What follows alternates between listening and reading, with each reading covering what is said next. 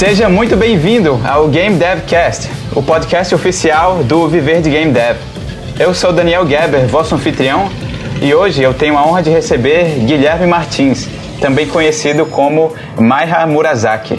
Ele é desenvolvedor solo, autor dos jogos Dojoran na Steam e Warlock Kitty na Play Store. Ele fez esses dois jogos sozinho e vai nos contar como foi a sua experiência nesses dois lançamentos. E aí, Guilherme, tudo certo com você? Tudo certo e com você, Daniel? Tô bem também, obrigado por perguntar. Obrigado por aceitar o convite também. Que é, você é a primeira pessoa que eu entrevisto sem conhecer previamente. É, isso é muito legal. muito obrigado. Então, eu que agradeço o convite. É, valeu. Então, por que você quis entrar nessa área de desenvolver jogos? De onde surgiu o seu interesse por começar a fazer isso? Cara, eu acho que é do mesmo jeito que todo mundo, né? A gente começa jogando e aí uma coisa leva a outra. Você pensa, pô, vou trabalhar com isso. Não, não fugiu muito disso, não. Hum, legal. E você já fez alguma faculdade, alguma coisa do tipo? Não, nessa área? Cheguei a começar. Não, na, na área não. Eu cheguei a iniciar design gráfico, fiz aí por um ano. Então, assim, não que ele não tenha me rendido, porque o jogo, na verdade, ele abrange todas as áreas, então ele me deu aí uma experiência para mexer com programa de vetor, com Photoshop, e aí a gente acabou usando o desenvolvimento de jogos.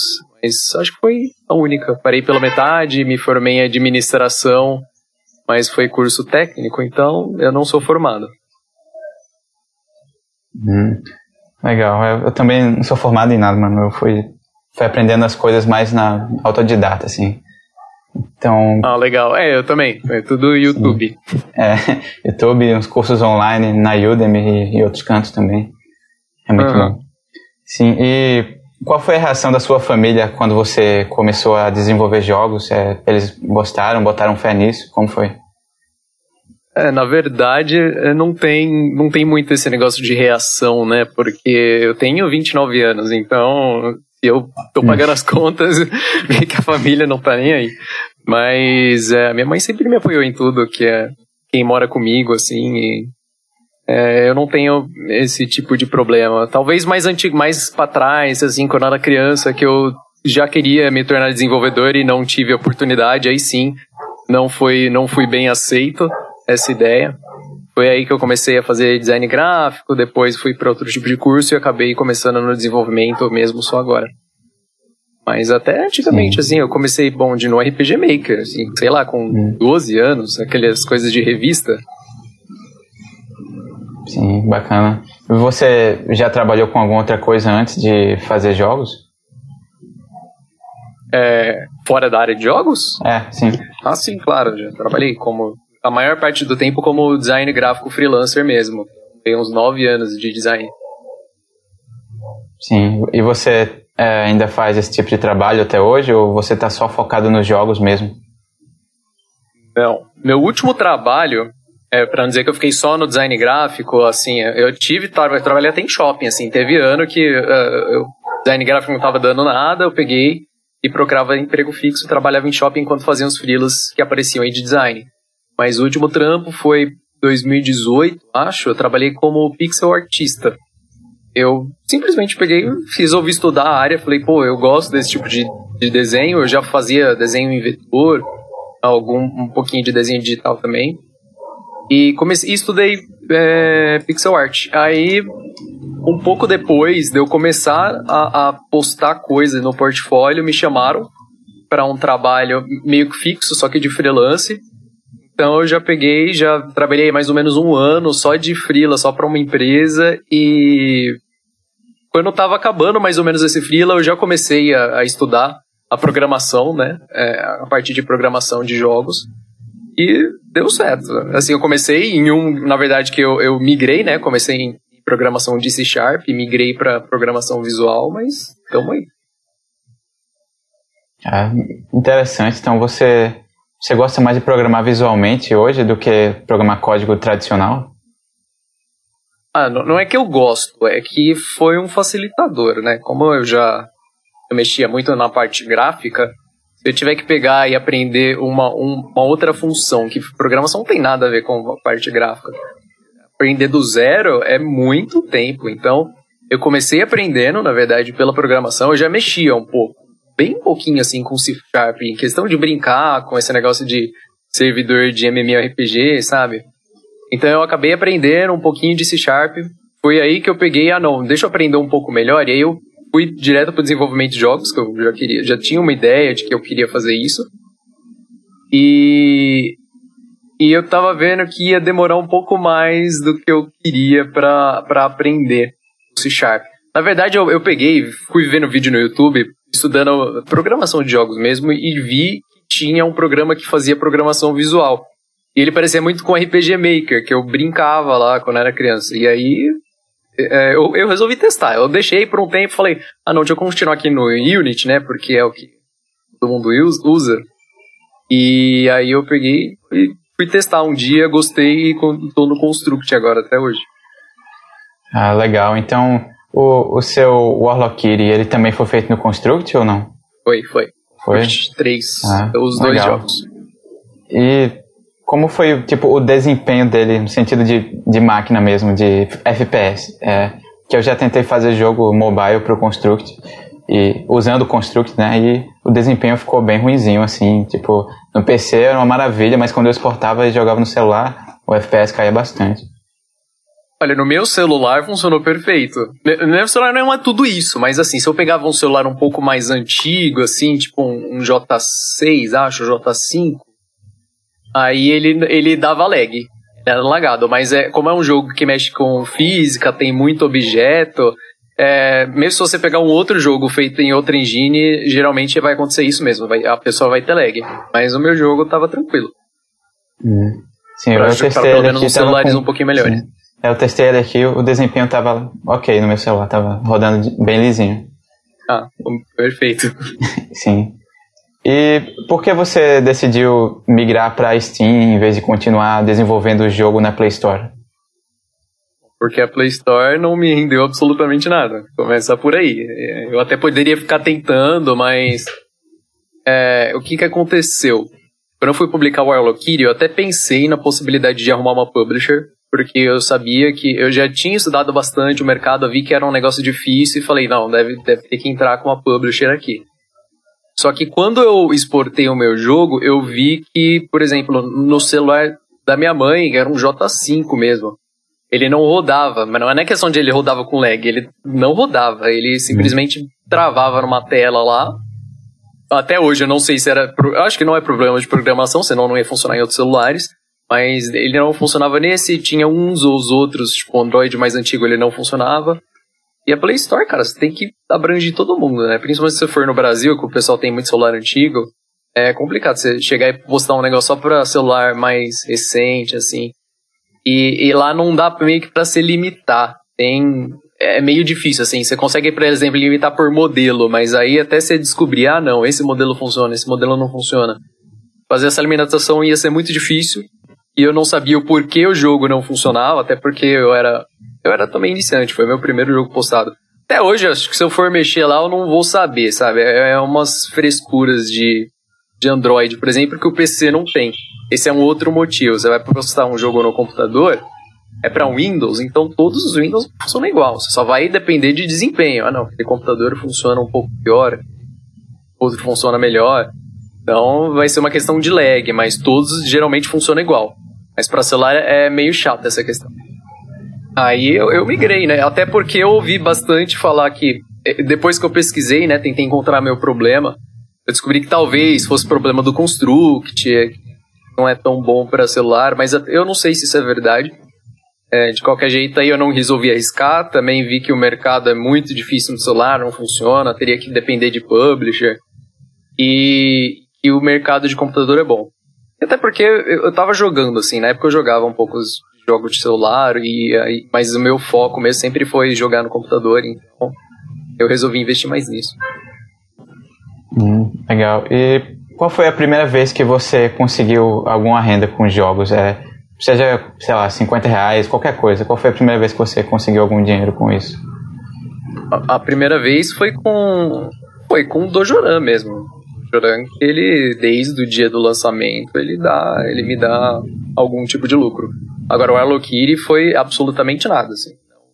Se eu te falar que deu 2 dólares ali em anúncio, que ele deu, assim, mas eu não posso retirar. Eles, eles só deixam eu retirar a partir de 100, então não me deu nada. Ele só me deu um prejuízo, porque você tem que pagar para colocar o jogo lá. Caramba, então é, o pessoal nem comprou aquelas gemas, nem tirou a, os anúncios, nem nada, não? Não, não, mas também é que assim, é, eu, não, eu não fiz uma loja tão agressiva. Eu, é uma coisa que eu odeio em jogo de celular. É terrível esse negócio de anúncio, é Eu não, não suporto. Uma coisa que não me deixa jogar no celular não é que os jogos são ruins, é que o pessoal tem uma. É, é uma, a cultura do pessoal que joga celular é diferente. Então eles são acostumados a pegar jogo grátis ao invés de pagar pelo jogo e ficar vendo anúncio. E aí tem aquelas empresas maiores, elas até fazem um jogo legal e vai lá, você mexe às vezes 30 segundos no jogo. Tem jogo que eu já contei, você entra no jogo, clica em jogar e você vê um anúncio. Você não jogou ainda, mas você vê o anúncio. É, é ridículo. Isso é uma coisa muito chata, cara. Se você joga mesmo, você assim é, é, é, bem raiz, você não quer ver esse negócio de anúncio. Tem gente que compra o jogo no celular, mas é, é uma minoria, assim. Uhum. Coisa doida, mano.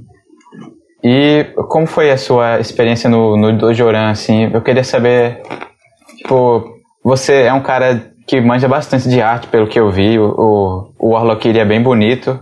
Eu dei uma olhada também no seu Twitter, é, tem umas paradas legais lá. Mas eu vi que no, no Dojoran você optou por fazer arte um bit, né? Só preto e branco. É, por que você resolveu optar por isso em vez de fazer uma arte mais rebuscada? Bom, tem dois motivos. O primeiro foi diminuir o escopo. Então, quando eu estava fazendo o Dojoran, eu já tinha desistido, eu não sei se de alguns projetos. É, tinha desistido de alguns projetos, inclusive alguns para Google Play. Da Google Play acho que foi antes do Airlock. Aí depois eu que eu fui para Steam, eu comecei a fazer um projeto lá, tipo Mega Man. Fiz ele colorido mesmo. O gráfico, eu já eu tinha feito num gráfico bonito, assim. Eu vi que ia dar muito trabalho a diminuir a resolução para tipo gráfico de NES. Mas porque eu gosto também, ia dar, ia diminuir o escopo e porque eu gosto de gráfico de NES. E quando eu fiz toda a programação, cheguei a trabalhar uns quatro meses no jogo, cheguei a fazer uma fase completa, assim. Falei, não, esse jogo vai demorar demais. E aí eu peguei, passei pro Dojoran. Falei, eu preciso de um jogo mais curto, é, pelo menos para eu ver o resultado da Steam, pelo menos eu ver se dá realmente para investir nessa área, para dar para eu continuar aprendendo. Então eu preciso publicar alguma coisa, não, não importa o que. E eu vou falar, vou fazer um, um, um, jogo de um escopo curto aí. E aí eu fui bolando, fui praticando até chegar na ideia do Dojura inteira. Eu não lembro se eu cheguei a tentar desenhar ele colorido, porque eu, é, eu tenho algum eu tenho algumas, alguns artistas que eu gosto mesmo que fazem arte preto e branco e eu resolvi tentar. Aí eu tentei adorei adorei desenhar desse estilo. É uma coisa gostosa desenhar o branco do preto você não se preocupa com paleta. É um pouco mais difícil a questão de você encaixar os objetos ali ser uma coisa visível tal mas é divertido assim eu gostei de desenhar. E aí eu ah vai ser desse jeito mesmo e, e continuei Legal, assim, o jogo ficou bem agradável, cara. Eu, eu acho que ficou até mais legal do que aquele jogo do gato, o gato robô. Porque, sei lá, ele é preto e branco também, mas eu, eu achei o seu mais agradável, assim, não sei porquê, mas tá, tá mais agradável. Sim, e é, como foi que você fez. Ah, oh, pode falar, pode falar. Não, tinha travado a câmera. ah, tranquilo. Sim, e como foi que você decidiu a precificação do seu jogo? Porque eu vi que ele tem uma média um pouco mais alta assim do que os jogos mais simples. É, eu não cheguei a zerar o jogo, né? Mas ele tem um escopo um pouco maior, assim, o tempo de duração dele é mais alto, como é isso? É, na verdade, o preço dele tá entre a média e mais baixo. Porque, assim, ele não. Eu, eu fiz ele pensando no escopo pequeno, mas eu, eu me base, eu, eu pensei assim, ah, vou me basear num desses jogos de você difíceis, de você passar, tipo Super Meat Boy, vai. É, e aí no fim eu, eu acabei pensando, ah não, quero fazer uma coisa mais tranquila para um jogador menos hardcore, assim. Eu me baseei muito em Mario para fazer. E ele tem muita fase, assim, é 28 fases. É, se você for comparar aí com jogos, sei lá, de 50, mas são 28 fases que não são curtas, não é igual Celeste, que ele tem um campo de visão só que você passou desse campo, acabou. Não, ele tem uma fase completa. As primeiras são menores, depois vai aumentando. Então, assim, eu fiz a comparação com, com jogos parecidos e parecido com. Eu considero, por exemplo, aquele é, VVVVVV, sabe? Eu nem sei, oito vezes acho que tem. E ele tem, assim, um. Ele é muito parecido com o meu. Eu, eu considerei, pô, ele tem um gráfico parecido, ele custa uns 10 reais. Provavelmente, o preço dele, ele saiu mais atrás. Ele saiu, ele saiu numa época que já era mais barato. E e, e, geralmente os desenvolvedores também às vezes abaixam o preço de vez em quando, então pode ter acontecido isso com esse. Basei, basei em outros jogos também que lançou aí, mas a média é entre 20 e 10 reais. No caso, é, é 5 dólares e 10 dólares, né? E aí eu arrisquei pelo mais baixo, assim, que era 5 dólares. Eu poderia até tentar em 4, mas aí como eu comecei a... Eu, eu fiz updates, eu coloquei, por exemplo, cutscene. Eu não sabia se ia ter cutscene. Quando eu coloquei cutscene, eu falei, não, é, com a cutscene eu tenho certeza que já vale pelo menos 5 reais. e aí, quando o pessoal jogou, eu até fiquei preocupado, porque eu, eu zerava rápido o jogo, assim, rápido relativamente, né? As fases, eu calculei assim, pô, essa fase eu tô passando, às vezes, cada fase em, sei lá, a primeira, assim, 30 segundos. 40 segundos a segunda. Mas aí depois eu fui ver que eu mesmo, acho que eu zero o jogo em duas horas. Da última vez que eu fiz tentar uma speedrun aí, deu uma hora e. Uma hora e vinte, acho, uma coisa assim. É, mas as pessoas que jogam, principalmente as que tentam fazer conquista, eles têm 10 horas de gameplay. Então, é, é, é, o pessoal compara pelo valor o tempo de jogo também. É, e aí, a maioria de comentário que eu recebo, por exemplo, inclusive na Steam, é de gente falando que ele tá abaixo do preço que valia. Hum, legal, mano. Porque eu vejo geralmente o pessoal indie publicando jogo de dois reais, três reais, sabe? E eu vi o seu tá por 10, aí, sei lá, eu acho que foi o jogo indie, assim, feito por uma pessoa mais caro que eu vi até agora. foi.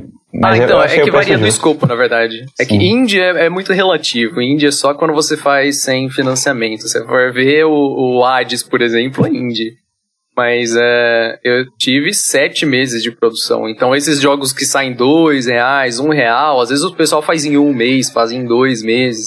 São jogos, às vezes, de puzzle. É, eu fiz. Ele pode parecer pequeno, mas o Dojo levou bastante tempo. Ele tem muita programação envolvida. Ele, ele tem controle melhorado, assim. Ele não é uma coisa que eu só peguei o basicão lá do Construct e joguei. Sim, é, os controles deles são bem fluidos, assim, bem precisos. E eu vi, eu acho, pelo que eu pude sentir, também tem Coyote Time, né? Jump Buffer, essas coisas assim. Tem, tem.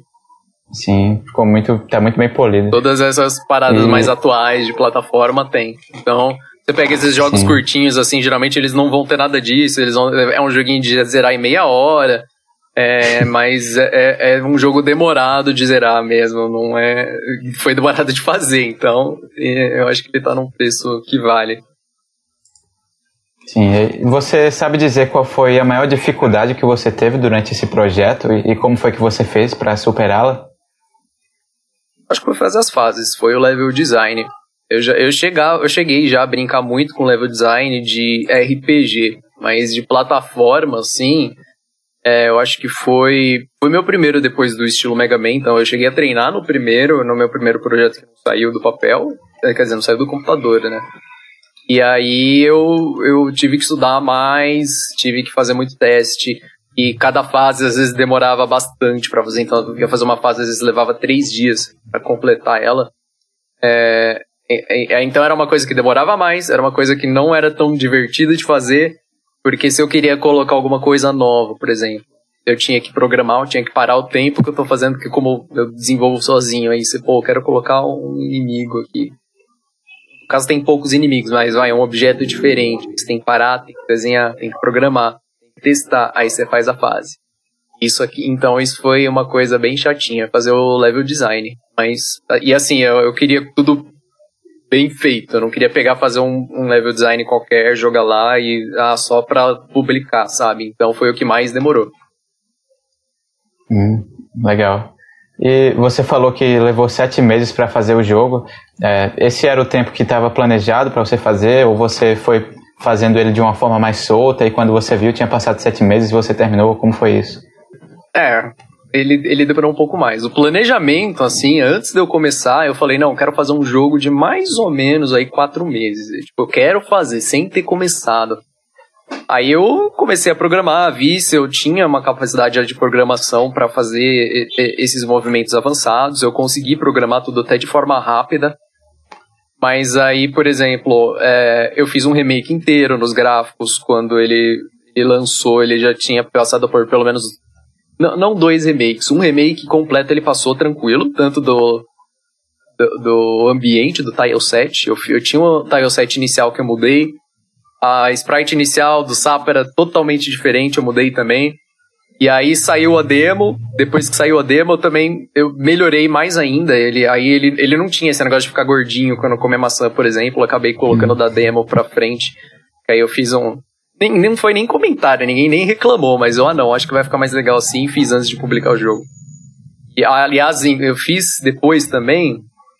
É porque assim, sete meses foi até publicar, mas depois da publicação, ele lançou de um jeito e eu fiz uma atualização grande, um, um no primeiro mês já, 2.0, que mudou a, a HUD inteira. Eu tive que programar muita coisa.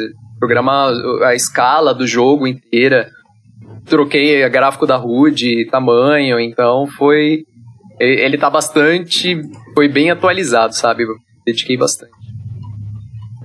Pô, legal. Por que você decidiu fazer essa atualização? Porque você podia ter só largado o jogo lá, né? Mas você fez porque você queria ou porque foi feedback das pessoas?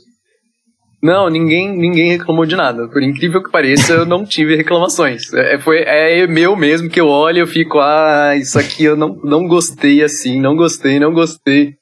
E aí, e aí, eu mudo, mudo. Aí, tipo, fica aquela coisa na cabeça, eu vou lá e melhoro. Então, até hoje, por exemplo, daqui a pouco, é, eu acho que pelo menos até daqui uns quatro dias eu vou lançar, vou tentar lançar mais um update para melhorar o tutorial, assim, é, colocar. Eu já melhorei ele uma vez, já melhorei, por exemplo, não tinha falando botão que fica ali na esquerda, falando o botão que solta a maçã, e eu coloquei. Mas eu ainda quero deixar ele melhor, quero mexer um pouquinho no level design. Eu sempre tô mexendo assim, principalmente por causa que eu tenho ele muito focado para speedrunner. Ele não pode ter um design mal feito que você morreu ali, você sente que é injusto, sabe? Ele tem que ser uma coisa que você aprendeu a jogar, então você vai conseguir passar sempre. Uhum. Pô, legal. E você fez algum tipo de marketing no jogo ou você só largou lá na Steam e deixou os algoritmos rodando? Não, fiz bastante marketing. Pelo menos, acho que eu publiquei três meses antes de lançar. E, inclusive, né, durante esses três meses, como eu disse, eu, eu, fiz uma demo. Então, ele tinha uma demo que rodava até a fase 9, mais ou menos. Eu participei do festival da Steam lá, que teve no ano passado. É, Autumn Festival, acho. E aí é um festival que você coloca demo do seu jogo. Os pessoal vão lá, não olha demo desse jogo que vai lançar ainda, não, não são jogos que já lançaram. eles jogam antes disso. Então isso me deu muita visibilidade mesmo depois que acabou o festival, o pessoal continuou baixando a demo bastante. E engraçado que eu tirei a demo, por exemplo, eu perdi bastante público. Mas, mas eu não, eu deixei sem a demo mesmo até hoje e tá rolando. Hum. Legal. E, e quando você fez essa atualização, é, deu algum up nas vendas ou continuou a mesma coisa? Atualização 2.0? Sim. Eu acho que tá chegando atrasado o áudio. É, então, essa última atualização dos gráficos, você diz? É, é, a atualização grandona que você fez. Eu não vi, não vi muita mudança. Mas é, é talvez. Porque assim, ele tinha até uma capa. Eu não sei se foi eu joguei junto com o 2.0, mas ele tinha uma capa diferente do o, o jogo na Steam. Era uma capa que não era muito chamativa. Ele, ele mostrava o que eu queria o jogo. Ah, é um jogo de plataforma. E aí a pessoa às vezes ficava curiosa, assim, porque não, não era uma capa feia, era uma capa bonita, só que ela não era tão. Ela não tinha um desenho, sabe? Não era chamativa. Ela só era uma capa interessante. Então a pessoa. Então eu tive vendo que as pessoas acho que gostavam, sei lá, clicavam de alguma forma. Mas essa foi uma coisa que eu atualizei. E aí eu acho que devo ter um pouquinho de melhora. Então não foi só por causa. Eu tive muita mudança, eu não tenho como dizer, ah, foi por causa da atualização do jogo, sendo que eu fiz uma atualização na capa da Steam também, na página inteira, aliás. Hum.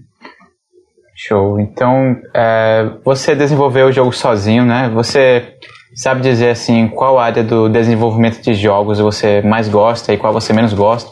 Assim, de arte, programação, som? Olha, ultimamente eu não tenho gostado de, de arte, mas depende. De vez em quando eu paro para desenhar, eu tô gostando. Ou, por exemplo, o jogo que eu tô trabalhando agora, e apesar de eu não vou falar sobre ele, mas eu, eu estou gostando de desenhar. Eu tô fazendo num estilo de arte mais antigo, que eu trabalhava mais, e eu tô gostando de desenhar ele. Mas é, tem coisa, tem vezes que eu falo, ah, não, não tô afim de desenhar. E tem vezes que eu tô programando e falo, tá dando tudo errado, eu não sou programador, eu sou artista, eu trabalho com arte. E aí, então, cada hora é uma coisa pior, assim. Então, assim, é legal desenvolver no geral, sabe? Mas as áreas específicas, às vezes, incomoda. E som, por exemplo, depende. Som eu não ligo muito de fazer. Eu, eu até, é uma coisa que é meio simples, assim, que eu acho, pelo menos, para mim, né?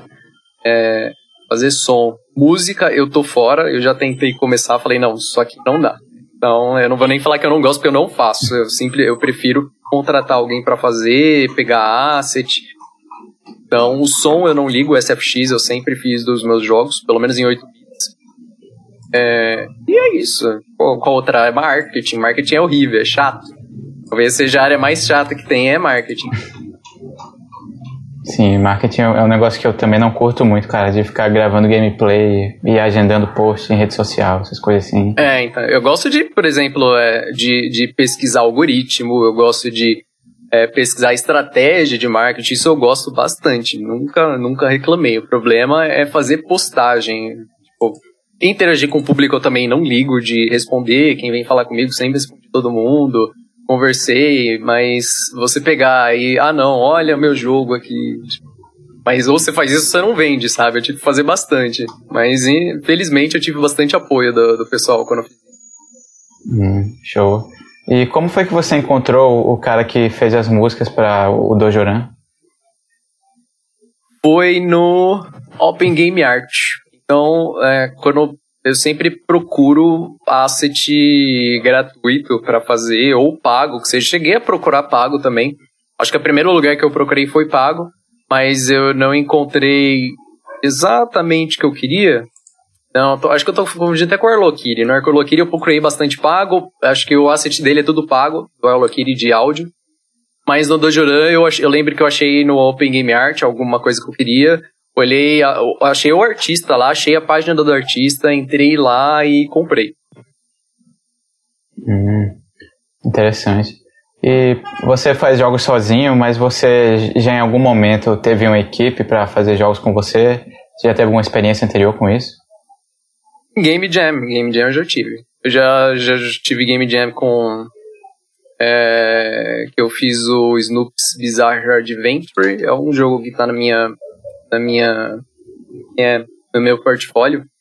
Eu fiz para uma game jazz aí que teve e foi bem legal. Eu, eu fiz no fim eu fiz o level design, fiz um pouco do gráfico. Aí outra pessoa fez umas animações, outra pessoa fez a programação, mas eram pessoas que eu já conhecia. Era a pessoa que eu trabalhava na empresa que eu fazia pixel art, então então foi bem legal. Fora isso, acho, acho que já tive, é, já tive uma experiência primeira com um programador, que eu fiz arte, ele fez programação, mas não deu certo. Então, eu só trabalho sozinho, ultimamente. Sim. Aí, por que você decidiu fazer o Dojoran sozinho, em vez de ter uma equipe com você?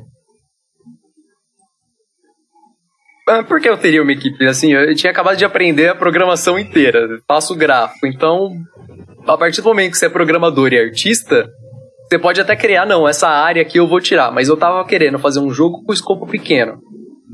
E era de pixel art, que eu já trabalho com pixel art. Programação, pô, eu aprendi programação inteira, exatamente para não ter mais programa com problema, né, com programador. Aí eu vou chamar mais alguém para fazer o quê? Então, assim, hoje em dia, eu, eu não sei, é porque assim, é muito. É, por exemplo, você fazer um jogo comercial, você tem que pensar muito antes de trabalhar com alguém. Não é só, ah, não, eu confio nessa pessoa, ela vai fazer, mas não, não é só isso, não é só ela ser seu, seu amigo. Tem uma questão mais burocrática que você tem que levar a sério. Questão jurídica, questão de você é, fazer um contrato referente a isso. Então é muita burocracia, não é só, ah não, vou trabalhar com eles. Não, hoje em dia talvez eu trabalharia com um artista, por exemplo. É, eu preferiria fazer uma parte mais da programação, se for um artista muito bom, assim, pô, esse artista aqui é melhor que eu. E não é difícil ser melhor que eu, mas, mas tipo, se o cara for, eu prefiro. E aí talvez eu faria parte da programação, ou o contrário, pô, tem um programador ali muito bom, e aí eu pego o foco só no, na arte, que aí eu posso fazer algo melhor do que ficar procurando escopo pequeno. Talvez eu trabalharia.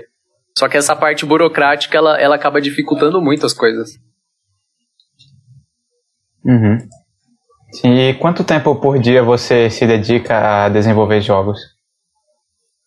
Eu faço isso o dia inteiro, assim, não tem tempo exato. Não que eu fique 24 horas nisso, mas às vezes eu durmo fazendo, acordo fazendo, no meio-dia não quero mais fazer, vou dar uma volta, vou jogar, por exemplo, então não tem um horário fixo, não. Eu, eu meio que, quando eu estou afim, eu faço. Mais ou menos isso. Hum, legal. Então, hoje em dia você está dedicado só a fazer jogos mesmo, não tem nenhuma outra fonte de renda, nem outro trabalho extra, nada? É, só, só jogos mesmo. Tá, legal. E, e você conseguiu isso através do Dojoran ou, ou foi antes? Não. Assim, quando eu trabalhei de pixel artista por um ano, eu já fui guardando dinheiro. Então, já imaginando, pô, vou fazer alguma coisa com isso. E aí foi o que eu fiz. Antes de terminar o trabalho, já comecei a estudar. E quando eu terminei o trabalho, assim, foi de um ano, eu, eu comecei no desenvolvimento, vi que estava dando certo, eu conseguia programar as coisas. E aí eu usei o dinheiro que eu guardei durante esse tempo para publicar a experiência do Arlokiri, para já tentar os outros quatro meses lá que o jogo deu certo.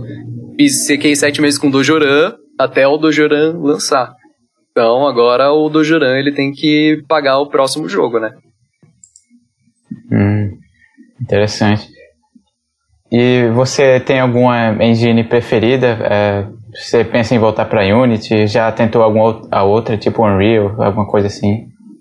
Eu já tentei a Godot. Acho que na mesma época que eu, tentei, eu tentei Unity, eu tentei Godot. Não sei se há um pouco tempo atrás entrei para ver mais ou menos a, a, a, engine, a não a engine, né, a user interface, porque como agora eu já tenho uma noção de lógica, pelo menos, talvez eu migrasse pro Godot. Mas é, eu não tenho intenção inicial, não. Como eu só sou artista 2D, não, não tem para quê também. Eu programo, assim, mais ou menos o que eu quero. Se eu tiver alguma coisa que eu não programo ou eu não faço, eu deixo o jogo de lado. Ou talvez mais para frente eu contrate alguém para fazer. Mas eu teria que pegar, aprender uma linguagem do zero, aprender uma engine do zero, e eu não tenho um tempo para isso, sabe? Eu não tenho um investimento. Se eu tivesse, ah não, tô já ganhando um dinheiro fixo tranquilo, que eu posso esquecer a vida e só estudar, eu até poderia pensar em migrar, por causa de questão de facilidade de porte para console, é, é, trabalhar com 3D, quem sabe, aí eu talvez migraria para Godot, ou Unity talvez, mas é, como eu não tenho esse tempo sobrando, eu, eu não, não posso. Hum, legal. E eu vi que você fez jogos com um escopo é, não, não gigantesco, né? Mas teve alguma outra época da sua vida que você já teve aquele sonho de fazer um Final Fantasy, um GTA? Ah, claro, isso aí sem dúvida. Né? Você mexe lá no RPG, no RPG Maker 12, eu tava lá tentando, não, vou fazer um MMORPG aqui, né? Nem que ele não seja MMO, eu queria fazer um, um Tibia de Open World lá quase, só que num ambiente de RPG. E a gente sempre tem as ideias anotadas, já queria trabalhar com, não, não GTA, né, mas em termos de MMORPG eu sempre quis. E não deixei de, de fazer. Como eu disse, eu brinquei bastante em servidor privado, sabe? De, de Tibia quando eu era criança, mexi com Ragnarok uns anos atrás aí, então tive experiências. Pô, bacana. E eu, eu vi que você botou o Dojoran num bundle. É, foi um bundle só com outros jogos brasileiros, que eu vi o Dininho lá também. Aquele outro que tá lá é brasileiro também? Todos os do bundle são brasileiros. Ah, legal. E, e, você entrou nesse bundle como? Você entrou em contato com os desenvolvedores? É, eu entrei em contato. Eu já tenho contato de alguns desenvolvedores, tipo o Saulo, por exemplo, que ele faz parte de bundle, então eles têm as suas experiências, falaram para mim, ah, é, acho que vale a pena compensar, compensa, né, você tentar tal. E você não perde nada, colocar em bundle. Tipo, você só tá ganhando, você tá dando visibilidade para outro jogo e tá ganhando visibilidade deles. E ao mesmo tempo, é... se a pessoa compra, por exemplo, um bundle inteiro, você, você entra na. Nem que ela não entre, né, por exemplo, nem que, por exemplo, eu tô falando de visibilidade, porque a pessoa vai entrar lá, vai ver olha esse jogo aqui, aí ela vai para sua página, mas talvez ela compre simplesmente o bundle e você entra junto, entendeu? Então, quando me passaram, me falaram, ah, acho que vale a pena, eu peguei, é, demorei um tempo até, estudei bastante, ver se compensava, porque o Dojo é muito recente, né? Então eu não queria investir em nenhum desconto radical, não quero, inclusive. E, e aí eu peguei e fui procurar jogos parecidos, né? E quando eu entrei na página do meu jogo, por coincidência, eu desci um pouco e tava lá. Jogos parecidos já tinha de ninho. Aí eu, aí eu peguei. Eu já vi esse jogo em algum lugar, né? Eu tinha visto trailer antes dele lançar, não sei. Eu peguei, abri ele e vi que era muito igual. Era muito parecido com o jogo, né? Só, só tinha outro gráfico. Aí eu, caramba. E tem ataque, no caso. Caramba, vou, vou ver entrar em contato com esse cara aí. Eu peguei, já fui procurando o contato dele. Enquanto isso, eu já lembrei, pô, eu, eu falo com. Eu tenho contato lá do Marcos Game Dev que é o desenvolvedor de Rift Raccoon, e também é um jogo parecido. Eu falo com ele bastante e não me toquei nisso, né? Aí eu peguei, já fui falar com ele, já peguei o contato do Eric, falei com o Eric. Aí acho que foi o Eric que me deu a ideia do, do, do Gurai também, já entrei em contato, os rapazes aceitaram. E foi assim, aí lançamos. Legal, mano. Espero que venda bastante. É, eu também. Sim, e você pensa em procurar alguma publicadora para lançar o Dojoran para consoles ou você vai ficar só na Steam mesmo? Eu já procurei, na verdade. Eu já entrei em contato, mas eu não tive resposta de uma e da outra meio que eu, meio que parou assim de responder, porque eu, mas eu sei que é uma é uma desenvolvedora muito ocupada. Só que a questão é publisher no caso, né, não desenvolvedora. A questão é como eu mexo com Construct, o problema do Construct é o porte para console. Ele não tem uma facilidade nisso. Então, você, por exemplo, você consegue exportar mais fácil para Xbox. E acho que só. Não sei se PlayStation talvez aceite o tipo de, dele, mas o Switch em específico, ele não aceita um tipo de programação, sei lá, se de HTML5. Ele não tem um recurso. Assim, não é o problema do Construct. É mais um problema do Switch mesmo. Mas aí um, uma coisa leva a outra, né? E aí não, não, não é todas as publishers que conseguem fazer esse porte.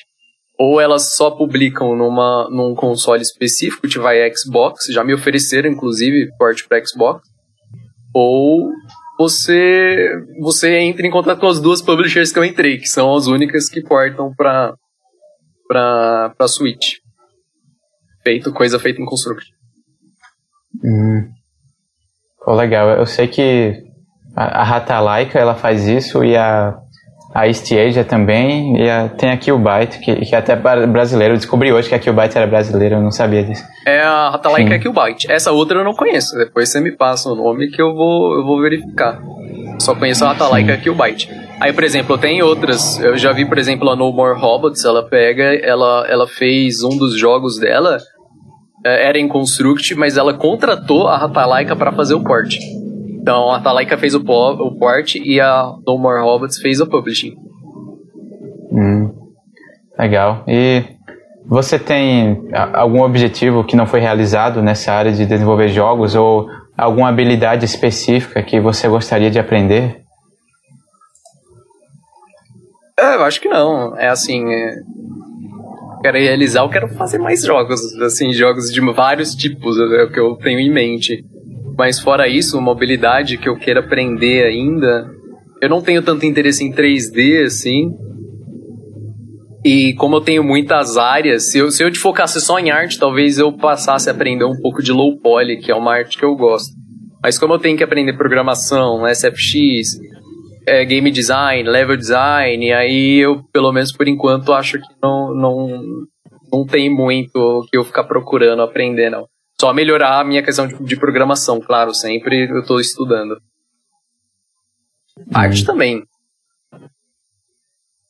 Sim, e no Dojoran, é, como foi que você decidiu os detalhes das mecânicas, tipo a altura do pulo do personagem, o, o tempo de queda dele, essas coisas assim? Foi teste, na verdade. Eu, eu tinha uma coisa em mente do que eu queria fazer. Ele não tinha essa mecânica de, de maçã no começo, ele tinha. Era uma outra coisa lá. Ele tinha um, um estilo de dash diferenciado. E eu, eu queria uma coisa rápida, por exemplo, uma coisa baseada em ninja. Então, eu, eu, sabia que ele tinha que ter um movimento rápido. Então, foi mais ou menos que eu decidi, fui testando e falei: ah, não, essa velocidade de personagem tá boa, essa velocidade de queda tá boa. Então, eu sei que ele não tem, por exemplo, um, ele, ele, por mais que ele pareça com o Mario, ele não tem um movimento tão parecido com o do Mario. É, é bem longe mesmo. O Mario, ele tem um. Ele tem pulo alto, ele tem uma queda devagarinha, assim, ele tem uma aceleração aceleração e desaceleração que o meu personagem não tem é, é direto. É, então foi questão de teste e fazendo na mão até ah, agora eu gostei. Hum, legal. E você tem alguma referência na área que você se inspira? Assim, algum, sei lá, algum artista, algum programador que você acha o trabalho dele legal e você se espelha nele? Programa, ah, Programador, eu não sei se você tem um programador assim para inspirar, porque programa, programação é uma coisa, é tipo matemática, é uma lógica. Então você. O importante é você chegar no resultado final, não importa como. Mas os cálculos são feitos de diferentes maneiras. Então, não tem uma coisa assim. Acho que a inspiração máxima que eu posso ter é o, prof, é o meu professor, que eu aprendi mais, foi o Marcos Game Dev, Ana Neves. Então, não é mais não é inspiração, não chega a ser inspiração, chega a ser aprendizado, sabe? E artistas são vários, não, não tem um específico. É, como, ainda mais se você começa a trabalhar com arte e faz essas postagens no Instagram, tem muito artista que faz isso também. Você acaba acompanhando muitos deles, salva todo tipo de desenho que tem, então não tem um específico que eu possa citar. Sim, legal. Você falou do Marcos e ele já me ajudou bastante também. Me ajuda até hoje, né? Eu já fiz vários cursos dele. É, sabe dizer quais foram os cursos que você comprou dele e, e fez? É, na verdade, eu aprendi pelo YouTube. Com ele eu aprendi pelo YouTube. Mas aí depois que eu já aprendi, eu comprei o de Space Shooter, assim, mais para dar uma força uhum. mesmo. Eu vi que era algo que eu podia pagar, porque eu nunca tive assim, uma condição de pagar os cursos deles. São. Mas, mas assim, é o melhor. Eu acho que assim, é o melhor professor de Construct de longe que tem. Tem outros bons, assim, que eu conheço. Tem o, o daquele é, jogosgratispro.com, acho que é esse. Eu aprendi bastante no YouTube dele também. Mas disparado, assim, acho que foi o Marcos. É, e, e eu aprendi a maioria do YouTube. Depois, o que ele não ensinava, eu procurava outro. Então, ele não ensina, às vezes tem Ana Neves. Ensina bastante coisa diferente também. E, e é isso. Aí, quando eu comprei o curso de Space Shooter dele, eu falei, ah, já sei fazer o que ele vai ensinar aqui, mas eu vou comprar. Às vezes eu tenho, às vezes eu aprendo alguma coisa nova, e realmente. Às vezes você chega, tá fazendo aí, você pega uma dica, você, ah, ele programa isso desse jeito, aí eu, eu sei fazer, mas de outra maneira, entendeu? E aí você aprende uma maneira mais fácil de fazer. Então, foi, é, é, é, uma, é um investimento. Ah, bacana, cara. Você realmente se virou só com o YouTube, mano. Que doideira. É, YouTube mais um pouquinho de lógica que eu tive de uhum. Unity em curso da Udemy, né? Mas uhum. uh, eu fui ver os cursos de Construct na, de Construct na Udemy, não, não me chamou atenção não. Aí eu fui pelo YouTube. Uhum. E eu vi que o, o Dojoran, a resolução dele, pelo menos da área de gameplay, é, não é widescreen, né? É, eu acho que é 4x3. É, por que você resolveu fazer essa resolução um pouco mais reduzida? Então, é, primeiramente, eu tinha feito ela em. Não era 4x3, era uma, uma resolução randômica aí, que eu queria só um tamanho da tela específico. Agora, aí que tá. Eu não lembro exatamente o que me bateu. Eu falei, eu acho que não, não tava pegando bem o jogo na tela cheia. Tinha, eu queria uma coisa mais reduzida, assim, que a pessoa tenha uma, uma limitação. Até porque os jogos, eles já eram feitos nessa limitação, e agora você tem que expandir, você tem que começar a pensar, pô, tem um desafio lá na frente que eu já tô vendo, sabe? E eu queria limitar isso pro jogador, esse, tipo, é, é, as kunais, que às vezes tem algumas kunais mais surpresas que tem, a única coisa mais surpresa que tem é umas kunais que vem na sua cara, mas... é, fora isso, não, é, é, era uma coisa que eu queria limitar. E aí, o que, que aconteceu? Quando eu publiquei, eu não gostei dessa parte.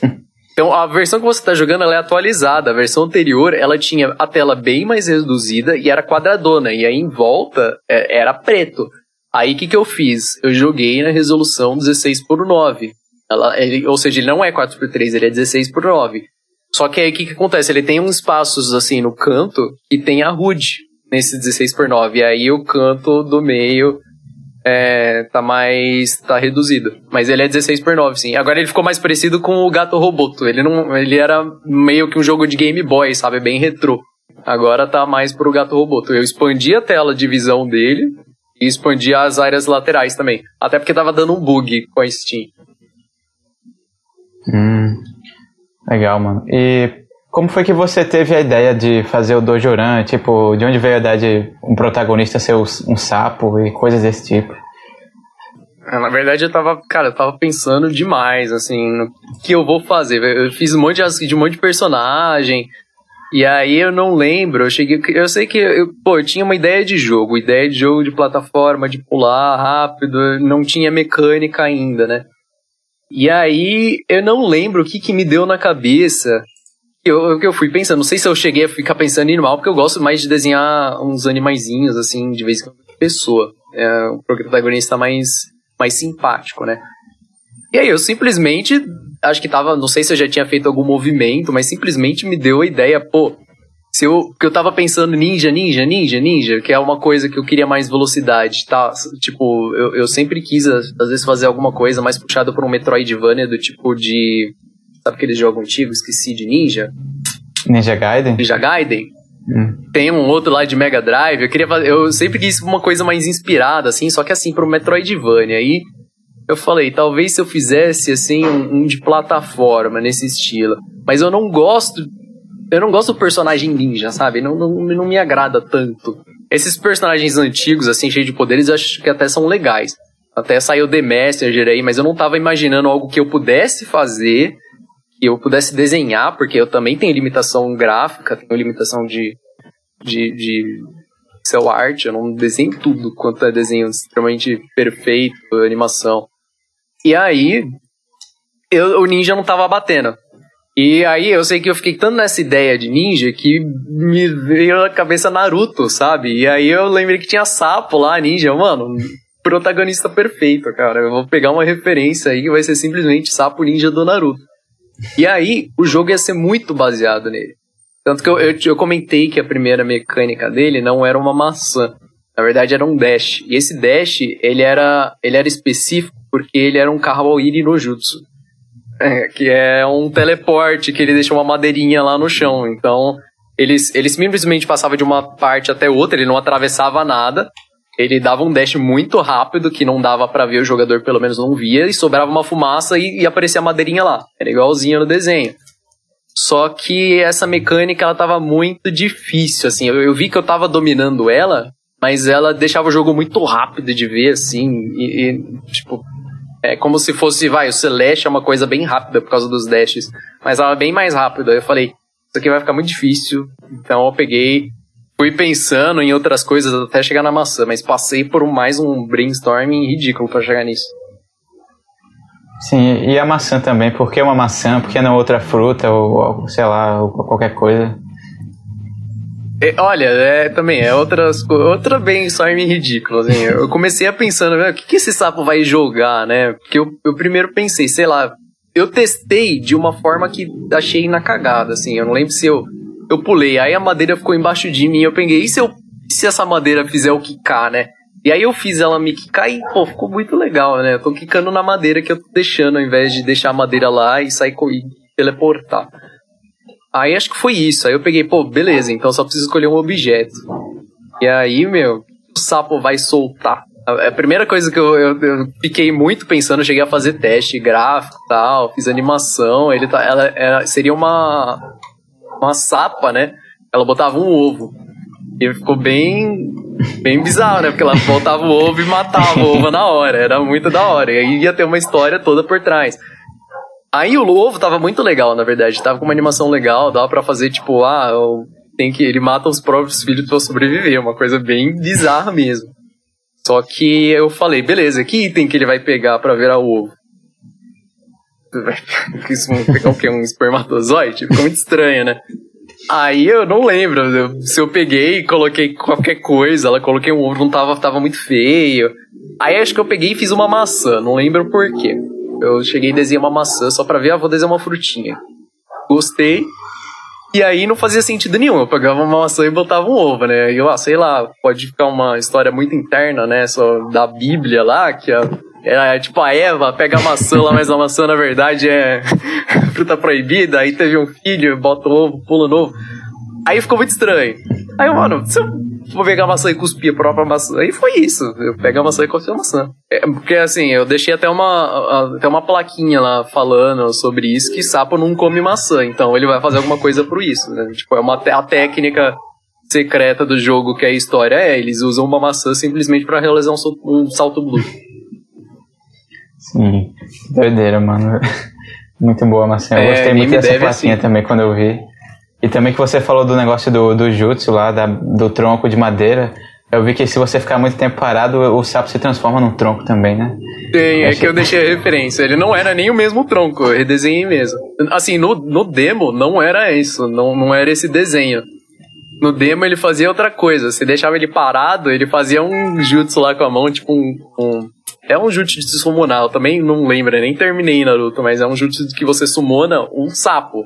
No caso, ele pegava, fazia esse. Ele fazia que tava fazendo esse jutsu aí com a mão, batia no chão, só que aí saía só uma fumacinha, assim, porque teoricamente ele é o sapo. Então ele não tem o que summonar, sabe? Aí fazia uma interrogação na cabeça e era isso. Né? Tinha uma animação mais complexa. Mas eu achei ela meio mais ou menos, assim, eu teria que melhorar. Aí eu, pô, uma coisa mais simples, que eu acho que vai ficar mais legal, e fiz a madeira. Deu certo. Sim, ficou divertido. E o seu planejamento inicial, ele tinha realmente 28 fases, esse número fechadinho, ou você acabou diminuindo, aumentando no meio do projeto? Não, eu não tinha. É, inicial, eu não tinha um número de fase inicial. Quando você está começando o projeto, você, ah, eu quero fazer um jogo assim, assim. E aí, às vezes, você vai fazendo fase, as fases e descobre. Mas onde eu cheguei no número 28 foi quando eu tinha o quê? Umas cinco fases, eu acho. E aí eu fiz a HUD. Eu fui trabalhar na HUD do menu e falei, ah, aqui cabem 28 fases. E é um número bom. Tipo, não é 30, não é 27, é 28. Mas assim, se fosse muito ou se fosse pouco, obviamente eu mudava a HUD. Mas eu fiz um número de fases lá que eu falei, esse número é bom, esse número deu certo na HUD. É, na interface, né? HUD é, é mais pra parte do, do gameplay. Mas na interface lá do menu deu certo esse número, eu falei, ah, vai ser isso mesmo, deu um número bom aqui. Sim, bacana. E os sons do seu jogo estão bem legais, e foi você que fez mesmo? Como foi que você fez esse som? Só pegou tudo pronto e, e jogou lá, ou você fez algum tipo de edição em algum software para ajustar do jeito que você queria? Não, sons eu fiz todos. É, é um programa que chama BFXR. Sim, e ele serve para fazer som em 8-bit. E é muito fácil, então você pega, bota um efeito random, ele já gera, você pode, você tem a opção de ficar jogando ele randomicamente até sair um, ah, esse aqui soou bem. E aí eu, às vezes você vai, vai pegando, fazendo alguns ajustes no próprio programa. Mas é, o que o pessoal peca é só na escolha mesmo. Se você escolher bem, você não precisa nem saber mexer com o som ali. Você simplesmente fica gerando randômico até, opa, esse som aqui pega bem aqui. Então é uma questão de você, pô, primeiro, escolher o som certo, colocar no lugar certo. Segundo, colocar um som. Tipo, sei lá, ele vai pousar, ele tem que ter som. Ele vai pular, ele vai ter som. Ele vai encostar em alguma coisa. É, é, é sempre bom. Então, o que o pessoal iniciante faz é não. Ele, ah, não, só vou pôr um som quando pula, por exemplo. E fica uma coisa xoxa, assim. Então, é. Quando ele. Se você for estudar uns jogos mais avançados, você vai ver que é, é muito caprichado essa coisa de, de, som, sabe? Qualquer coisinha que você vai fazer no jogo tem. Uhum. Sim, ficou bem legal mesmo, cara. Bem decente. Ah, obrigado. É, e eu quero saber também sobre a história introdutória que você botou a cutscene, que eu vi que tem uma viagem lá meio filosófica, assim, de tipo, tudo que resta da vida é, é, é escuridão. Não sei se foi as palavras que você usou, mas Foi bem divertido, foi é bem legal ler aquilo que está escrito. Como foi que você teve essas ideias de colocar aqueles textos lá? Olha, e para ser sincero, isso demorou bastante. Assim, é, eu já tinha acho que meio que acabado as fases ou tava acabando, não lembro. E eu falei, legal, agora tem que fazer uma cutscene. Eu não lembro se o jogo já tinha história, eu não lembro se eu já tinha uma ideia. Sim, eu não lembro se eu já tinha, se eu tava fazendo o jogo e fui pensando na história enquanto isso, tipo, ah, por que que ele tá aqui, né? Que vai, qual que é a missão dele? Não lembro se eu já tava pensando nisso. Eu sei que quando fui fazer a cutscene, aí sim deu trabalho, porque eu precisei bolar um roteiro para colocar lá. É, por mais que nesse, nem que eu já tivesse a ideia na cabeça, que eu não lembro se foi nessa hora que eu tive, que foi só quando fazia a cutscene, eu só já tava pensando nisso antes e fazer os desenhos de tudo. Então eu tinha que conciliar. Pô, tem que fazer um desenho que fique legal, que agrade, que rode com o roteiro. E aí, assim, eu não lembro exatamente, não, não teve uma inspiração própria. Aí foi questão de, pô, vou ficar pensando até sair uma ideia legal. Quando saiu uma ideia, eu fui escrever ela. Mas eu, eu não lembro, assim, como saiu essa, eu simplesmente não, não, não sei dizer. Hum. Foi muito pensamento, tipo, foi uma semana ou mais, foi mais, acho uma semana pensei, não, não saía, não saía, não saía. Eu fiquei muito tempo preso nessa questão da, da. Pô, legal. E agora eu vou te fazer uma pergunta que é mais uma dificuldade que eu tenho, que eu já estudei um pouco de pixel art e eu fico muito travado para fazer as animações, porque eu até que sei animar quando eu era criança, assim, adolescente, eu mexia num programa daqueles de Stickman, que era com bones, né? E eu conseguia fazer umas coisas legais lá, mas quando eu fui partir para pixel art, é, que tem que desenhar frame a frame, eu fico totalmente empacado, assim, fica tipo o braço do cara de um tamanho, aí depois, quando eu vou ver, eu aumentei ele, ficou todo desproporcional, porque não é aquele tamanho fixo que os bons te dão, né? Aí, tipo, como é que você desenvolve essa noção para conseguir fazer animações é, que fiquem boas em, em pixel art, desenhando frame por frame? Ah, tá. Eu já ia te perguntar por que falhou. Na hora que você falou que, que você estava tentando aprender, falhou a palavra, aí eu fui pegando um enredo. Mas a animação eu aprendi trabalhando com pixel art. Eu falei, trabalhei por um ano aí só fazendo pixel art mesmo, então todo dia eu desenhava. E eu não mexia na minha animação antes, não muito, assim. Eu comecei fazendo desenho estático e um pouquinho de animação também, tanto que foi por isso acho que me contrataram. E aí, eu não era tão bom. Mas eu acabei aprendendo com a Bruna Negri, que foi a pessoa, é a pessoa que eu trabalhava comigo. E aí ela pegava, ela corrigia meus desenhos, ela e ela me ensinava a parte de animação. Ela, ó, você pode fazer isso aqui, que ele vai ficar mais anima, vai ficar mais animado, vai ter uma animação melhor.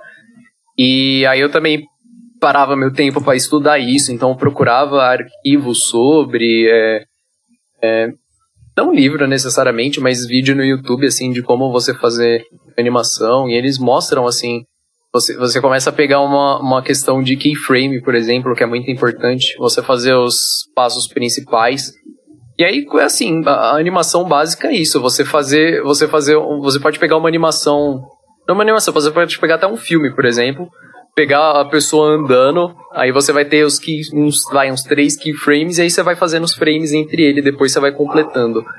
E aí, para você pegar um traço de, ah não, esse, esse braço agora ficou muito menor, aí é só treinando mesmo. Pegar, desenhar pra caramba. Sim. É, só praticar então. Aí tem que botar a mão na massa e com o tempo fica melhor. Sim. Então, você possui alguma outra área do conhecimento que agrega na, na, sua área de desenvolver jogos? Tipo, alguma coisa aleatória, tipo, sei lá, gastronomia, filosofia, alguma coisa assim? Acho que não, cara. Como eu comecei, tipo, como design gráfico, não agrega nada, agrega a você aprender gráfico. Eu desenhava muito também quando criança, então, coisa específica, eu acho não, talvez assim, é claro, você sempre tem o que um conhecimento que você gosta mais. Então, eu diria o que eu, eu gosto bastante às vezes de estudar um pouco de física teórica, digo.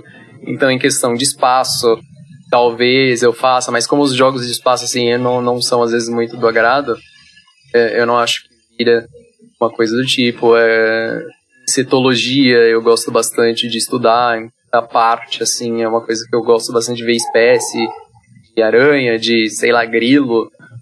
É, então, acho que são os conhecimentos à parte. E talvez a área medieval, que como a maioria dos jogos, inclusive principalmente MMORPG, são medievais, eu tive muito disso na minha infância. E aí eu tive que ficar procurando para que servia tal item. E tem aqueles RPGs de revista também, que eu mexia, eu dava uma lida na revista e falei aí mostrava, sei lá, coisa de pederneira, de balaço. E aí você acaba aprendendo uma história medieval então, eu diria que eu tenho um pouco desse conhecimento, e é um conhecimento bom para fazer jogos, eu diria. Hum, bacana. E quais são os jogos que você joga no dia a dia? Ou o que é que você está jogando agora? Ou quais foram os jogos que te marcaram assim durante sua vida que você gosta muito? É, pra ser sincero, eu passei muita parte jogando MMO. Sim, RPG. Eu joguei todo RPG que você possa imaginar praticamente eu joguei em alguma época da vida. Não, às vezes eu só testei, mas eu joguei muito. Tibia, que foi, tipo, era o que tinha para jogar também, mas é, eu não, não reclamo. Deu 2019, aí eu joguei mais um ano aí, mudou tudo. Ragnarok eu joguei demais também. Teve Easy Force Online eu joguei um pouquinho. É, então a maior parte foi de MMO. E quando eu saí do MMO, eu fui pra MOBA. Então, comecei lá no Dota All Stars, joguei bastante, porque eu já jogava é, RTS também, eu jogava quando era criança, então Warcraft. É, claro, GTA a gente jogava lá, mas não é, não é que eu sou fã agora, mas já cheguei a jogar também. Uh, qualquer jogo desses antigos, assim, desses tipo de Super Nintendo, antigamente eu jogava muito. Hoje em dia não, mas era o que tinha para jogar offline, porque a internet era discada, não aguentava tudo, baixar MMORPG, às vezes o computador nem rodava. Então, jogo de Super Nintendo, esses jogos de emulador aí, eu joguei bastante. E ultimamente, eu continuo em MOBA e algum um outro jogo indie. Especificamente, eu posso te dizer que eu jogo LoL até hoje, desde quando lançou. E. E aí depende da vibe que eu tô. Tipo, vai, ano passado eu, eu entrei numa vibe de jogo de corrida. Então eu joguei aí The Crew 2, joguei Euro Truck Simulator. E esse ano, por exemplo, no final do ano passado, eu comecei a jogar Hack and Slash. Então eu já fui pra Green Down. É, queria jogar Torchlight 2, aí tô procurando um apt até hoje. Sim, legal. O Torchlight 2 foi o que ficou de graça na Epic esses dias, eu não sei. Ah, eu... ficou pelo menos umas três vezes já ficou, mas eu tenho, pior que eu tenho pago na Steam, eu já tenho ele há bastante tempo. Sim. Mas assim, MOBA de todo tipo eu já joguei também. E por incrível que pareça, poucos jogos indies. Assim, eu tenho bastante jogos indies, mas eu, eu não sou tão viciado em nenhum deles. Deixa eu dar uma olhada aqui. Eu acho que tem nenhum, assim, tipo, vai, Stardew Valley é um jogo que eu gosto bastante. Quero Blaster é um jogo que eu gosto bastante. Mas pra dizer que, nossa, eu jogo eles todo dia, até porque eu quero Blaster, você joga uma vez, você zera, é, é um jogo curto, é tipo meu. É... Acho que é isso. É, ultimamente eu tenho jogado Book of Demons também, que eu conheci há pouco tempo. É... Fox and Forest, que é um, um indie aí que não, ninguém deve conhecer, eu encontrei na Steam por acaso. É, é isso. É, vai da vibe. Hum, legal. Então, bem, as minhas perguntas se esgotaram. Queria saber se você tem alguma pergunta para fazer para mim. Pode ficar à vontade. Então, é, eu não te conheço também. Você falou que a primeira versão que você conversar com alguém que você não conhecia previamente. Eu também não te conheço. Então eu, eu ouvi falar, por exemplo, que você também é desenvolvedor. E eu me conta mais sobre isso, eu não tô sabendo de nada. Ah, bem, eu, eu te conheci pelo Saulo, né? É, aí ele me indicou para falar com você. E eu também já tava com o seu jogo na minha wishlist da Steam, que eu gostei, do, da, pelo menos do visual dele, parecia ser divertido. Aí agora eu resolvi comprar para jogar. Legal. E eu sou primariamente sound designer, eu trabalho num projeto chamado Domain, que eu tô até usando a camisa dele aqui, Pô, é bem legal. E ah, legal. Ele, sim, é quase que um jogo AAA, assim, ele, é bem bonito, assim, é 3D e tal, enfim. Aí eu também faço, tô fazendo meu primeiro jogo sozinho. É um joguinho de plataforma simples, também no Construct, que eu até conheci o Saulo porque a gente está no grupo de WhatsApp junto do, de um dos cursos do Marcos. Aí é isso, eu estou trabalhando no Dome como sound designer, eu também faço música, e eu tô fazendo esse jogo sozinho e eu criei esse canal no YouTube aí para ajudar o pessoal que faz um tempo já que eu tô na área, que eu tô conseguindo fazer dinheiro com isso, aí eu resolvi ajudar quem quem está começando ou quem quer crescer um pouco mais na carreira. Eu tô também pegando outras pessoas para passarem a experiência delas, pessoas que já lançaram jogos é, ou então que já trabalharam na indústria. E é basicamente isso. Tem mais alguma ah, dúvida? então você já tem jogo no Steam? Não, eu tenho, é, eu tenho, eu tinha uma empresa também, eu já fui sócio de uma empresa com mais três pessoas. Aí a gente lançou um jogo, é, pelo menos na época que, até a época que eu saí de lá, estava na Steam, no Nintendo Switch, no PlayStation 4 e no PlayStation Vita. Como você entrou no Switch? Foi publisher também? Sim, foi publisher. A gente pegou uma publisher dos Estados Unidos, mas para o Switch, aí essa publisher fez parceria com outra publisher, que foi até a Stadia, que eu te falei, Stadia Soft. Apesar do ah, nosso jogo não ter sido feito em Construct, mas eles fizeram essa parceria para o Switch. Ah, então, uma coisa legal que eu acho que eu acho pouca informação cheguei a procurar é a experiência com o publisher. Então, se quiser contar, seria legal também. Sim. Pô, eu, eu, tenho um vídeo no meu canal que é o mais assistido até, que é falando sobre como publicar um jogo no Nintendo Switch. Aí, enfim, o negócio é você publicar, é, você procurar várias publicadoras e sair mandando e-mail. Mas você também tem que preparar um pitch legal do seu jogo. É, Sugiro que você faça aí uns slides assim curtinhos, tipo no máximo 10 slides, falando sobre os pontos principais do seu jogo. Você pode pegar até um pouco, copiar e colar da descrição da Steam, né? Que a gente faz mais ou menos isso, colocar aquelas key features, é, bullet points, essas coisas assim. Aí você fala que enfim, você vai. O negócio é mandar e-mail para várias publicadoras, cara. Que uma hora você vai achar uma que vai te aceitar. Porque a gente mandou para várias também. E teve até um momento que a gente ia fechar com uma, eles até tinham mandado o contrato já, e a gente tinha assinado o contrato. Aí quando chegou a hora deles assinarem, eles, eles deram para trás. Foi um negócio bem triste. Aí, Nossa. Mas aí a gente conseguiu depois de novo. O negócio também é você não desistir, né? Ficar bem focado e ficar persistindo até você conseguir alguma coisa. E você disse que você publicou no Switch. Tem uma coisa que eu tenho visto ultimamente é, vale a pena, assim, é, pelo que eu vi sempre vale, mas eu vi gente falando que foi bem melhor que a Steam e gente falando que, pô, a Steam foi melhor no fim. Mas a maioria eu vejo que o Steam bomba. Isso é verdade? O Steam não, no Switch no caso bomba. É, sim, é bastante diferente, cara. É, é uma diferença gigantesca, assim. Pelo menos no meu jogo, o quanto vendeu na Steam, o quanto vendeu no Switch foi Tipo, umas 20 vezes mais, eu acho. Foi, foi Nossa. muito é, diferente. É, mas é porque no caso da Steam você fez com Publisher também ou foi só no Switch? Foi com Publisher também. Na, na Steam. Ah, é? Na Steam foi com Publisher? Foi. E aí Até você vive disso? É, sim. Oi? E aí você vive disso agora? Sim, aí eu, eu tenho essa renda com o Dome, que eu sou eu presto serviço para eles como freelancer, mas como é um projeto muito grande aí faz uns três anos já que eu tô lá, mais ou menos. E eu tava tirando também uma grana dessa empresa até eu sair dela, né? E agora eu tô querendo também ter uma renda com os jogos que eu vou fazer sozinho, né? No Construct. Eu vou publicar na Steam e vou tentar publicar para os consoles também. E a parte gráfica, quem, é, como que você está trabalhando na Construct? Ah, sou eu que estou fazendo também. Eu Tipo, não, não é muito meu forte, mas eu tô fazendo, tô pegando uma abordagem bem minimalista. Até, tipo, é uma história engraçada, que eu ia fazer um jogo com a pixel art super elaborada e tal, mas aí, quando eu consegui fazer o, o primeiro protótipo só com formas geométricas e só com caixa de colisão, o pessoal começou a dizer, Ei, eu achei o jogo bonito, tá bonito. Eu fiquei, não, cara, não é pra você achar bonito, eu não fiz nada de arte aqui, cara, só botei um monte de forma geométrica. aí, aí eu disse, ah, então se o pessoal achou bonito, eu vou continuar fazendo essas formas geométricas aqui. Aí o personagem do meu jogo é uma caixa.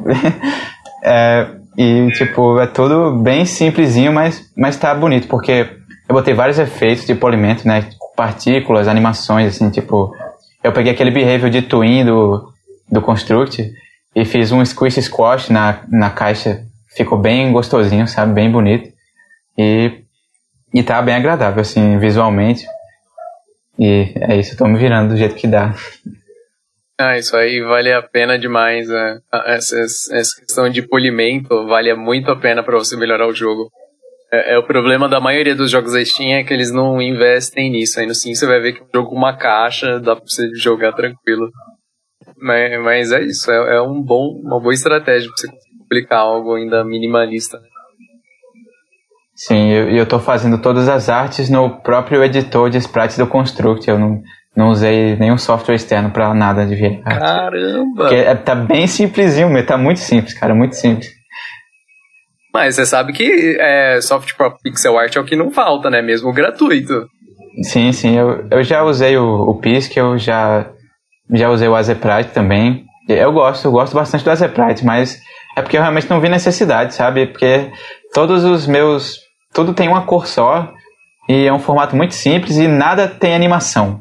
É, as animações que tem na minha caixinha foi tudo feito por código, né? Com Behavior de Twin. Eu não tive que criar nenhum frame novo, nada. Então. É, sem animação, até que dá é. pra brincar no eu não diria que é o melhor programa, que ele não trabalha com layer, por exemplo, mas. É, isso é ruim. É, é um quadrado monocuro lá não faz diferença. Sim. Então, algo mais que você gostaria de perguntar? Não, talvez se eu lembrar de mais alguma coisa, a gente vai mantendo contato aí. É muito interessante saber esse negócio de publisher. Talvez eu dê um corre atrás aí. É que meu jogo é bem simples, então eu não sei se ele, ele tem esse naipe. Eu não fiz ele nem com naipe de, ah, esse jogo aqui vou procurar uma. Aí no fim, como eu gostei da jogabilidade que eu fui atrás, ah, talvez, de, teve bastante gente que pediu, assim, falou, nossa, isso aí tem que jogar pra Switch, que eu tenho, eu quero, quero. Mas vamos ver. Eu, eu acho que você consegue. E mesmo que você não consiga, o que eu acho muito difícil, o que as publishers fazem também é, é bundles do mesmo desenvolvedor. Aí se você lançar outro jogo, é, você pode procurar publisher de novo e eles lançarem é, um bundle com os seus dois jogos. Tipo, até o ah, Rafael é o Dias tem isso também, né? Tipo, ele, ele lançou várias versões do, daquele jogo de xadrez dele, Zen Chess, e o pra Switch foi lançado um bundle com todos os jogos que ele tinha lançado em série. É, é, o que eu penso mesmo, pegar, começar. Já, tipo, eu não tô pensando, não, não invoquei nisso. É o que eu falei, eu mandei para duas publishers só e não fiquei procurando muito, não. Cheguei nem a fazer o pitching, pra você ter noção. Eu cheguei e mandei acho que um Twitter pro cara. Aliás, uhum. era o que me fala, era que o, o me foi comentário, ah, fala com esse cara que eu peguei e falei com ele. e eu, aqui o Bytes foi a mesma coisa, eu mandei um e-mail, não me responderam, vai ver porque não tinha um phishing, né? Se tivesse, quem sabe. Mas. É, é, é importante. É, da próxima vez eu vou caprichar mesmo, quem sabe. Se vale tanto a pena assim, às vezes o Dojoran consegue sustentar o próprio o próximo jogo que é Sim, cara, vale muito a pena ir, ir para console, cara. A diferença é bem grande. E eu já falei Legal. com outros desenvolvedores pro, que publicaram no Switch, eles disseram também que é bem diferente do, do Steam para Switch. É, é, muito maior as vendas lá no Switch. E, não, mais uma coisa para perguntar. Sobre, mesmo sobre publisher, em questão de contrato, o que, que eu tenho visto esses dias? Que tem uma coisa, assim, que os caras. É, muita publisher ela abusa de desenvolvedor indie de contrato. Você não sentiu isso?